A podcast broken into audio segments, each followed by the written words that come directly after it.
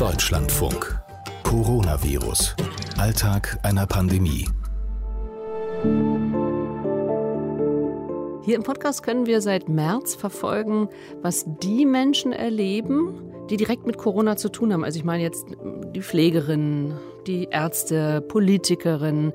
Und da haben wir hier so viele Geschichten gehört. Ich erinnere mich beispielsweise, als Heimleiter Alexander Blum erzählt hat, wie er über Nacht Pavillons im Garten aufstellen musste, damit die ähm, Angehörigen am nächsten Tag überhaupt zu Besuch kommen konnten. Oder Markus Heinrich, wie der mit ins Koma versetzten Corona-Patienten spricht. Jetzt nach einem halben Jahr ist es mal Zeit, zurückzublicken. Und das mache ich jetzt. Ich bin Katrin Heise. Hallo. Alexander Blum, der führt in Berlin-Hohenschönhausen ein Seniorenheim der Caritas. Was hat sich für ihn verändert? Das habe ich ihn gefragt. Also man muss ja mal äh, vorwegschicken, dass es ja im Grunde genommen das ganze private Leben und das ganze Berufsleben auf den Kopf gestellt hat. Und nichts ist mehr eigentlich so, wie es vorher mal war. Zumindest war es die letzten vier Monate so. Jetzt hat sich ja so ein bisschen Normalität wieder eingestellt oder man lernt damit zu leben. Besser gesagt, Normalität ist es ja noch lange nicht. Und man ist halt sehr getrieben. Ja, das muss man auch ganz deutlich sagen. Das letzte halbe Jahr war für alle, glaube ich, sehr kräftezehrend, sehr anstrengend. Man ist ständig dabei, die neuen Verordnungen des Senats irgendwie zu lesen, um umzusetzen, sich mit den Mitarbeitern auseinanderzusetzen, die Regeln in der Einrichtung zu etablieren, mhm. neu anzupassen. Also es ist, ja, also es war schon ein sehr aufregendes und ja auch spannendes, aber auch sehr kräftezehrendes halbe ja. Jahr, muss ich sagen. Das kann ich nur so ja, fast eins zu eins auch bestätigen. Also das ist für alle ja nur eine riesen Umstellung, weil das kannten wir alle nicht. Das ist Markus Heinrich, Pfleger auf der Intensivstation im Asklepios Klinikum in Hamburg was mir halt so auch aufgefallen ist, halt, wie sich auch so die Gesellschaft entwickelt hat. Also es ist ja teilweise schon ein Stück weit auch ins egoistische, ich-bezogene leider gewandelt, finde ich, dass halt viele das, ähm, so ihre eigenen Interessen eben halt durchsetzen wollen und sich nicht an Richtlinien gehalten haben. Und so, das ist mir aufgefallen. Also ich finde, das hat mit unserer Gesellschaft auch viel gemacht. Einige sind natürlich näher zusammengerückt, sage ich mal, was man auch viel in Berichten gesehen hat über auch Altenpflegeheime und auch untereinander Kommunen, die sich neu gebildet haben, die ja aufeinander aufgepasst haben, dass sich neu gebildet hat. Aber ich finde, es ist auch einiges Negatives leider. Kann ich eigentlich auch so bestätigen. Es gibt ja da so zwei Seiten der Medaille. Ich finde, zum einen sind wir wirklich näher zusammengerückt, also zumindest die, ähm, die die äh, Sorgen halt sozusagen teilen und äh, das Geschehen kritisch beobachten und die Regeln ernst nehmen. Und dann gibt es ja leider immer die anderen, die die Regeln nicht mehr so ernst nehmen und ähm, das alles so ein bisschen abtun und sehr sorglos werden und damit das Gesamte, was wir geschafft haben, äh, so ein Stück weit gefährden. Und ähm, wir sind natürlich auch im Umgang miteinander ganz anders. Also ich habe zum Beispiel festgestellt, man muss sich nicht immer in großen Gruppen treffen. Wir treffen uns in kleinen Gruppen zu Konferenzen und zu Gesprächen mit den Mitarbeitern. Und es ist durchaus, also es hat seine Vorteile. Also da kommen Leute zu Wort, die sonst vielleicht nicht gesprochen hätten. Also das hat auch schon seine positiven Seiten. Mhm.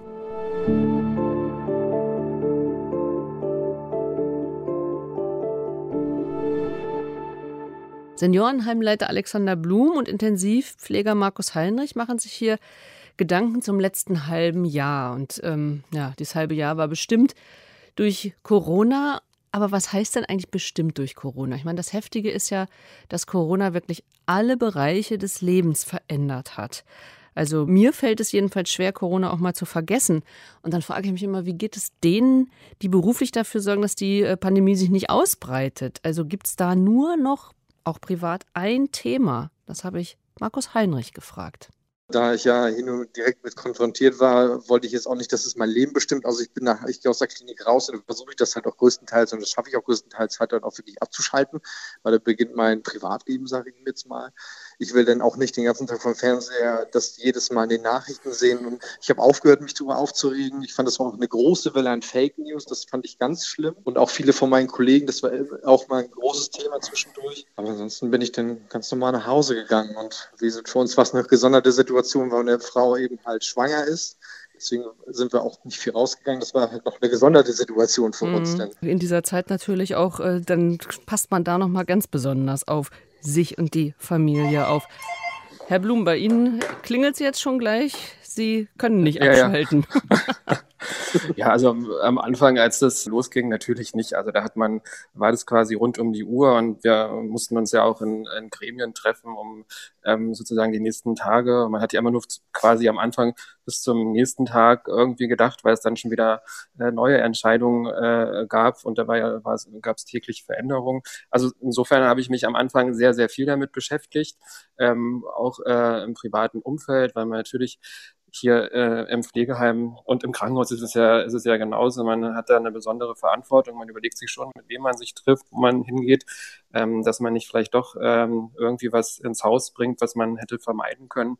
Das geht mir aber nach wie vor immer noch so, dass, dass wir schon überlegen, privat, wo können wir hingehen, was können wir machen, wo, wo können wir in Urlaub fahren und äh, ohne dass es halt ja zu gefährlich wird. Was für ein Verantwortungsbewusstsein. Also da ändern Leute ihre Freizeit, damit Corona nicht an den Arbeitsplatz getragen wird. Aber gut, klar, wenn der Arbeitsplatz, wie im Fall von Alexander Blumen Seniorenwohnheim ist, Verantwortung. Das ist ja hier im Podcast immer wieder Thema gewesen. Auch die Verantwortung natürlich gegenüber den Angestellten. Ich habe Markus Heinrich gefragt, wie er sich eigentlich von seinem Arbeitgeber versorgt gefühlt hat. Man hat bei Asklepios alle Materialien zentral gelagert und hat sie dann eben halt an die verschiedenen Kliniken verteilt. Also deswegen, da musste ja jeder mit irgendwie abwarten, wann wer welche Sachen bekommt. Das wurde alles abgezählt, wirklich. Wir haben die Masken hier auch eingeschlossen. Also wir waren versorgt, ja, aber wie alle anderen mussten wir eben halt auch warten auf Materialien. Aber wir hatten jetzt ein Glück, jetzt keine Knappheit aber diese Sorge, die schwebt dann bei allen mit, weil wenn es auf dem Weltmarkt nichts gibt, dann kann ich noch tollen Arbeitgeber haben, der wird dann auch nichts aus dem Hut zaubern können. Deswegen ja. mussten wir halt darauf vertrauen, dass mhm. es kommt. Diese, diese Sorge um die Angestellten war schon was ziemlich Extremes in dieser Zeit jetzt auch, Herr Blum, oder? Ja, also das ähm, hat uns tatsächlich eigentlich ähm, jeden Tag bewegt und man hat es auch gemerkt, wenn die Mitarbeiter zu uns gekommen sind und gefragt haben, wie jetzt die und die Richtlinie zu interpretieren ist oder ähm, sie wollen jetzt, weiß ich, sich äh, verabreden oder essen gehen, können sie das machen und äh, kann ich dann noch, noch zu meinen Großeltern fahren oder sowas. Also da gab es schon jede Menge Redebedarf. Aber ich glaube, wir haben ähm, da relativ gut das Gespräch gefunden mit den Mitarbeitern. Wir haben Infoveranstaltungen natürlich unter Corona-Bedingungen gemacht dass wir probiert haben, alle Mitarbeiter da abzuholen, wo sie die Informationen brauchen. Und das war noch eigentlich immer die Rückmeldung. Aber was ich noch zu den Schutzausrüstungen sagen wollte, das, was Herr Heinrich ähm, gesagt hat, ging uns natürlich genauso bei der Caritas. War natürlich auch nicht auf so einen Riesenbedarf vorbereitet, haben dann irgendwie sehr hohe Anstrengungen äh, vorgenommen, dass wir ausreichend Schutzmaterial bekommen und sind auch nie in die Situation gekommen, dass wir nichts hatten. Aber es war schon so, dass wir sehr sparsam damit umgehen mussten, dass es auch weggeschlossen wurde, dass es abgezählt wurde. Wir senden bis heute immer jede Woche einmal einen Bestand, was in den Einrichtungen noch da ist an Schutzausrüstung, an die Geschäftsstelle, damit wir äh, da eben auf der sicheren Seite sind und gut vorbereitet sind für, ja, man weiß ja nicht, was da kommt. Da wird auch immer noch an die Mitarbeiter versandt. Also so, so sieht die Situation aus tatsächlich, ja? Ja, also wir informieren die Mitarbeiter relativ engmaschig. Wir haben zum einen, haben wir, das nennt sich Corona-Leitfaden. Das ist, hat ähm, unser Qualitätsmanagement ins Leben gerufen. Das bekommen die Mitarbeiter ja. Das haben wir tatsächlich auch. Ich würde es nur nochmal aufgreifen, weil wir haben auch wöchentlich E-Mails ähm, bekommen mit neuesten Informationen. Die kriegen wir auch tatsächlich immer noch. Wie viele Infektionen sind momentan hier bei uns im Haus? Das ist auch bei uns gewesen. Und wir haben auch von der Hygiene, die jeden zweiten Tag gefühlt hier bei uns auf Station war, uns die neuesten Richtlinien vom RKI eben halt noch dargebracht hat, uns das erklärt hat, wo es noch bedarf, sollen wir das und das nochmal zusammen durchgehen. Wir haben hier wirklich viele Fortbildungen auch gemacht. Wir haben viel untereinander geredet, aber es war auch eine Flut an Infos für uns, ja. die wir verarbeiten mussten. Das kann ich mir gut vorstellen. Es hört sich wirklich so an, als ob sich der, der ganze Arbeitsbereich irgendwie nochmal ausgeweitet hätte, man viel mehr ähm, da investieren muss. Ja. Sie haben, glaube ich, auch, Herr Heinrich, Sie haben es, glaube ich, mal erzählt, es gab ein anderes Miteinander im Kollegium. Ja, es ist ein bisschen enger geworden.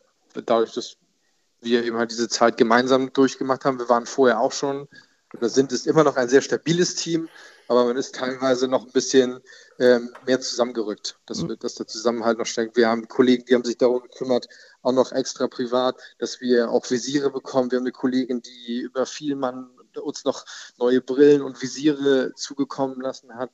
Aber wir haben auch Kollegen, die mit einem 3D-Drucker sich Visiere gebastelt haben oder die auch für Kollegen gebastelt haben. Und wir haben ja aufeinander aufgepasst und Also so der Blick dafür hat sich schon nochmal verschärft. Der Blick füreinander, ist das bei Ihnen ja, auch zu genau. beobachten, Herr Blum? Das war bei uns ähnlich. Da gab es manchmal die verrücktesten Wege der Beschaffung. Wenn ich an das Thema FFP2-Masken am Anfang denke, da gab es irgendwie auch Kollegen von uns, die kannten wieder jemanden, der jemanden kannte und der hatte noch eine Ladung FFP2-Masken für uns. Und also das äh, war ganz interessant und auch die Bereitschaft von, von ganz normalen Bürgern oder von Nachbarn, die bei uns waren, äh, uns Masken zu nähen, das war eigentlich irre. Also was uns da für eine Sympathie und für eine Bereitschaft mhm. erreicht hat.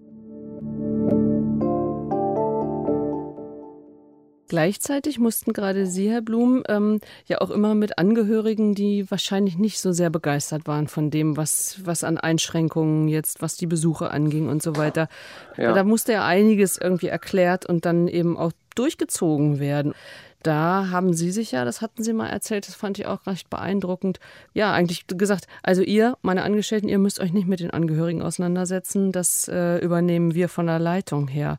Das heißt also, auch da gab es ganz neue Anforderungen. Genau, genau. Das ist auch immer noch so, dass wir den Mitarbeitern das nicht zumuten möchten, irgendwie diese Konflikte einzugehen mit den Angehörigen. Die, muss man sagen, jetzt im Verlauf der Pandemie immer regelmäßiger werden, weil eben die Einsicht fehlt und das äh, Verständnis nicht mehr da ist. Auch jetzt nicht, wo die Zahlen halt wieder steigen, was mich so ein bisschen dann schon in Sorge versetzt. Ähm, man ist ja nicht immer an jeder Ecke und kann nicht alles beobachten. Und äh, diese Diskussion führen wir auf jeden Fall und viel engmaschiger als vorher. Und die Diskussionen sind teilweise, muss man auch sagen, manchmal auf einer Ebene, die man eigentlich ja sich niemals hätte vorstellen können, dass man halt so ins Gespräch gehen muss oder dass man halt so angesprochen wird. Ähm, es ist schon, schon schwierig, manchmal eine Herausforderung, aber Daran wächst man letztendlich auch. Ja, das war ja immer wieder auch das Thema, dass man ja eigentlich das alles auch verstehen kann. Also, dass Menschen ihre Angehörigen sowohl im Seniorenheim als auch im Krankenhaus auf der Intensivstation besuchen möchten. Dieses Zerrissensein, das ist ja überhaupt so eine Sache. Ne? Man ist immer so, als Privatperson empfindet man das eine, als ja, beruflich dann vielleicht auch nochmal was, nochmal ein bisschen anders. Wie haben Sie überhaupt so die Wertschätzung von außen?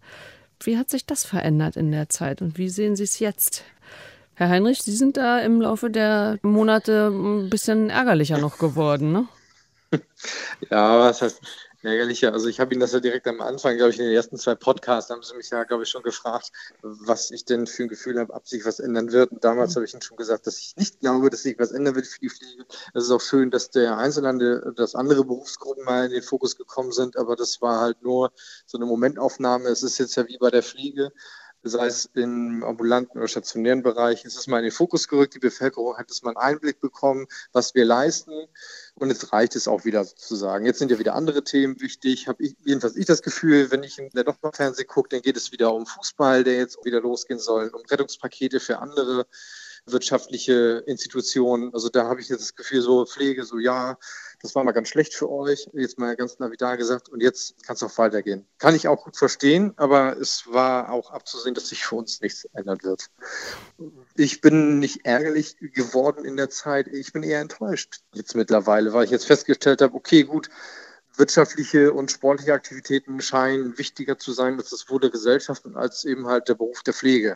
Ich hatte bei Ihnen in der letzten Zeit den Eindruck, dass eben nicht nur Frust und ähm, Enttäuschung, sondern dass Sie, dass Sie auch für sich, für sich vorgenommen haben, aktiver werden zu wollen, dass sich doch da ja. nochmal einmischen zu wollen. Ne? Ja, genau. Ich wollte mich gerne ein bisschen politischer ähm, engagieren, dafür erstmal meine Basis ein bisschen festigen, mich ein bisschen mehr informieren ich bin gespannt, was jetzt die nächsten Jahre noch passiert, was so auch die, die Pflegekammern und sowas anbelangt. Ich glaube nicht, dass sich groß was ändern kann. Natürlich ist das der falsche Gedanke, dass man nichts ändern kann. Aber ich kenne das System jetzt auch schon ein paar Jahre und das ist halt sehr, sehr schwer, solche mhm. Strukturen dann auch zu ändern.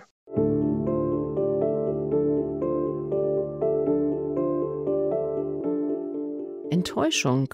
Das ist ja auch so ein Dauerbrenner im Podcast. Wie Oft haben mir Gesprächspartner erzählt, wie enttäuscht sie sind, dass sich überhaupt nichts ändert in der Pflege. Ich merke dann immer, dass ich sehr besorgt werde, weil das können wir uns als Gesellschaft einfach nicht leisten. Aber jetzt wollte ich auch mit so einer Enttäuschung hier die Rückschau nicht beenden, deshalb haben wir nochmal auf das Geleistete geguckt. Es ist natürlich schon eine Herausforderung, wo man auch, wenn man jetzt zurückblickt, sagen muss, das ist ja schon, also auch auf das ganze Team sozusagen gesehen, kann man schon stolz darauf sein, auch aufs Unternehmen, dass man das halt alles so gut geschafft hat. Und man sieht ja dann noch erst immer in solchen Situationen, was alles möglich ist, was man kann, wozu die Mitarbeiter mhm. noch in der Lage sind. Und das muss man halt auch nochmal klar sagen, dass wir wirklich im Team da tatsächlich näher zusammengerückt sind und dadurch halt vieles viel einfacher auf die Beine stellen konnten. Wie blicken Sie in die Zukunft, Herr Heinrich? Ja, ich hoffe, dass trotz, also einen kleinen Funken Hoffnung, trotzdem habe ich immer noch, dass sich vielleicht was ändert. Also, dass man eventuell die Personaluntergrenzen nochmal genauer anpasst, dass nochmal über unser Gehalt debattiert wird. Also, ich wünsche es natürlich weiterhin, dass auch Verdi und dass wir auch selber weiter für uns kämpfen, dass wir jetzt gestärkt aus dieser Situation halt auch rausgehen, dass wir dass Pflege sich noch mehr behauptet, dass wir unserer eigenen Identität bewusst sind, wissen, was wir können und dass wir uns auch, dass wir da standhaft jetzt auch alle zusammen sind und sagen, gut, wir stehen alle zusammen und machen das jetzt so. Wir möchten die und die Rahmenbedingungen für uns haben, damit unser Arbeiten auch angenehmer wird und dass wir die Patienten auch adäquat versorgen können. Und Sie, Herr Blum, wie blicken Sie in die Zukunft? Also ich würde natürlich auch gerne optimistisch in die Zukunft gucken und hoffe natürlich für alle, die jetzt an diesem System beteiligt sind, dass sich die Lage entspannt realistisch muss man sagen, es wird natürlich noch eine Weile dauern. Gerade in unseren Einrichtungen, die ja besonders gefährdet sind, werden wir weiterhin mit Besucheranmeldungen leben müssen. Wir werden weiter den Mund- und Nasenschutz tragen. Wir werden weiter auch wieder Schritte zurück machen und äh, wieder einschränken müssen und dann äh, auch wieder lockern können. Aber äh, wie Heinrich schon gesagt hat, ich finde, wir können alle selbstbewusst nach vorne gehen und können uns behaupten, denn wir sind ja nicht nur irgendjemand, sondern wir haben ja wirklich was geschafft. Auch ohne Corona ist die Pflege halt ein großer und wichtiger Faktor in der Gesellschaft, wo halt immer der Blick drauf sein sollte. Und ich wünsche mir auch von der Politik, muss ich sagen, einfach auch mal schnellere Entscheidungen. Das muss zügig gehen, da muss nicht so viel rumdebattiert werden, da muss entschieden werden, das ist jetzt so. Und dass dann solche wichtigen Entscheidungen wie zum Beispiel auch die Corona-Prämie oder so, dass so ins Endlose rausgezögert wird. Also das ist nicht gut und das tut der Pflege und dem ganzen Aufwand überhaupt gar nicht gut. Na, das ist ähm, doch eher selbstbewusster Kampfgeist. Das gefällt mir auf jeden Fall besser hier am Schluss dieser Folge. Coronavirus. Alltag einer Pandemie. Immer zu finden in unserer App der DLF Audiothek oder auf ihren gewohnten Podcast-Plattformen.